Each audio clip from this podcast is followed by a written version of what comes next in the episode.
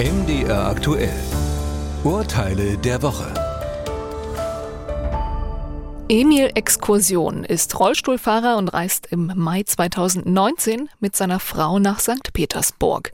Dafür bucht er Flüge von Frankfurt am Main über Budapest. Beim Zwischenziel in Ungarn wird es knapp mit dem Anschlussflug zum Zielort und trotzdem darf das Ehepaar Exkursion erst nach allen anderen Passagieren aussteigen. Die Konsequenz, die beiden verpassen den Flug nach St. Petersburg, müssen neue Tickets für 227 Euro pro Person kaufen und außerdem kommen sie knapp zehn Stunden später als geplant am Zielort an. Daraufhin klagen der Rollstuhlfahrer und seine Frau auf Entschädigung.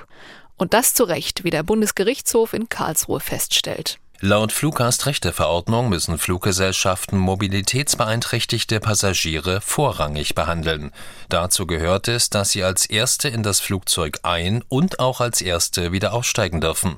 Diese bevorzugte Behandlung hat die Fluggesellschaft hier versäumt und ist damit für die entstandene Verspätung verantwortlich. Die Fluggesellschaft muss sowohl für die neuen Tickets aufkommen als auch 800 Euro Ausgleichszahlungen für die Verspätung von über drei Stunden leisten. Fall 2. Geschlechtergerechte Sprache. Für die einen längst in den Alltag integriert, für die anderen Ursache für schlechte Laune und Wut.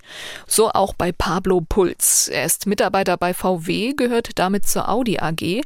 Im Unternehmen erfolgt die Ansprache der Belegschaft laut Kommunikationsleitfaden in Genderform mit Unterstrich. Das heißt, die Rede ist nicht von Mitarbeitern und Mitarbeiterinnen, sondern von MitarbeiterInnen. Das stört Pablo Puls so sehr, dass er dagegen klagt. Puls scheitert nicht nur 2022 vor dem Landgericht Ingolstadt, sondern jetzt auch vor dem Oberlandesgericht in München. Die kurze Begründung des Gerichtssprechers. Das Rechtsmittel gegen die gendergerechte Sprache im Unternehmen hat offensichtlich keine Aussicht auf Erfolg. Ein Verstoß gegen das allgemeine Gleichstellungsgesetz oder andere Gesetze ist nicht ersichtlich.